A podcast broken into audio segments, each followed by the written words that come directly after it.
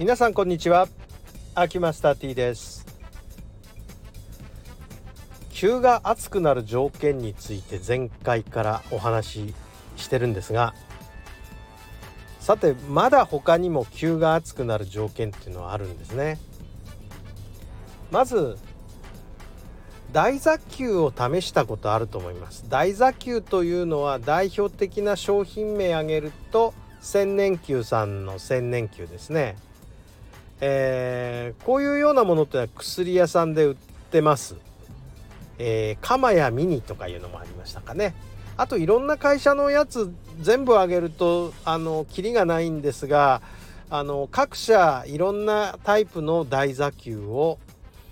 えっ、ー、とまあ出してるわけなんです。でこの台座球というのはどういうのかというと、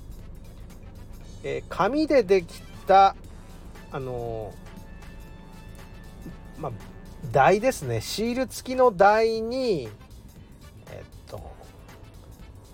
そうですね線香の太いやつ大体2ミリとかぐらいの紙で巻いたお灸を乗せて穴が開いててでそこから熱が幹部に伝わるという形式のものですね。でこういうの台座球と代表的な構造なんですけれどもこういうものっていうのは結構でかいでしょ？でかくないとまた倒れますし構造上しょうがないんですこの底面積がでかいというのはね。でところがあの壺をですね運よくそのすごくいい場所見つけたとしてその直径って大座球よりもだいたい小さい場合が多いんですねすごい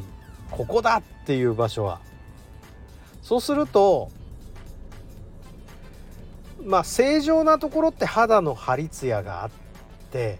それで異常なところだけ緩んでるんです。でこの緩んでるサイズがこの大座球の直径とベストマッチしたら気持ちのいいお球になるんですね非常に。ところが大体においてすごくツボの場所っていうのはちっちゃいですえ直径そうですね4ミリ5ミリぐらいの大座球なんですけれどもツボの大きさって、えー、いろいろあるんですが中には、えー、5ミリに満たない12ミリのへっこみもあればもっとでっかいサイズでまあ56センチっていう場合もあるんですね場所によって。でこれらの場所に対して適合するサイズを、えー、貼り付けて火をつければ一番いいのででっかい場合は真ん中に1個置かないで何個かそのへっこんでる場所にくっつけてその面積の広さだけのものを作るべきなんですね。でそうすればできますからこの場合は苦痛を感じないんですが問題はちっちゃい場合なんですよ。1ミリしかないへっこみのところに1センチ2センチ1センチぐらいのその台座球を置いたら周りの部分は正常に近いわけですからすっごい熱い。だから苦痛を感じる。こういうことになるわけです。ですので本当は手でひねったお灸をへっこみのサイズに合わせて調整してその部分に給をすべきなんですね本来は。で本来はそうなんですがこれはなかなかね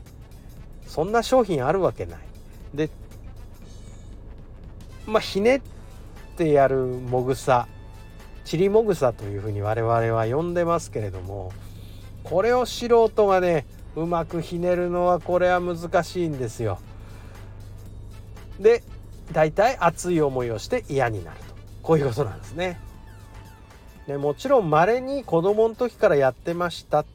おばあちゃんに頼まれてやってましたって言ってすごい上手な方もたまにいらっしゃるんですがそんな方は最近はほとんどおいでにならないので皆さん大座球を使って多少不愉快な思いをしながらやってる方が多いっていう感じなんですね。えー、これはまあお灸を普及させるっていう点で言えば多少残念なところなんです。えー、今日はその壺のサイズとお灸のサイズが合ってないというこの苦痛についてのお話をさせていただきました。今日はこのぐらいでどうもありがとうございました。